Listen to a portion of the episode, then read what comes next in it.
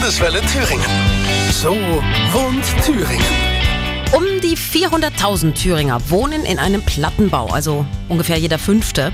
Und ich würde meinen, der Großteil davon fühlt sich da auch wohl. Man hat in so einem Plattenbaugebiet oft alles Wichtige eng beieinander. Einkaufsmöglichkeiten, Ärzte, Kindergärten, Schulen. Man kennt möglicherweise auch die gesamte Nachbarschaft und man zahlt verhältnismäßig wenig. Wer noch nicht dort gewohnt hat und die hohen Wohnblöcke nur so von außen kennt, wird wahrscheinlich eher sagen, nee, lass mal lieber woanders hinziehen. Das Erfurter Ried ist auch so eine große Plattenbausiedlung.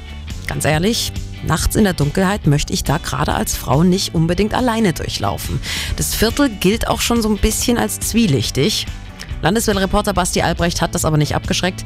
Er war im Ried unterwegs und wollte wissen, warum die Rieter ihren Plattenbau im Erfurter Norden so mögen.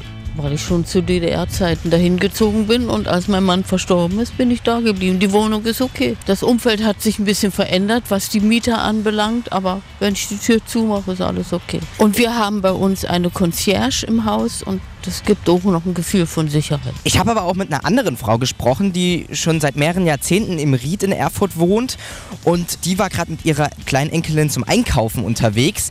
Sie sieht es eher praktisch. Ich wohne äh, ganz günstig, also ich habe alles grün vor der Tür, es ist recht ruhig, ich wohne so im Fünfgeschosser. Ich wohne eigentlich ganz gern hier. Also so schlimm finde ich es hier gar nicht. Es ist aufgeräumt. An der Vilnius Passage findet man einfach alles, was man zum Leben braucht, auf einem Fleck und alles ist gut zu Fuß zu erreichen. Gerade für ältere Menschen ist das schon viel wert.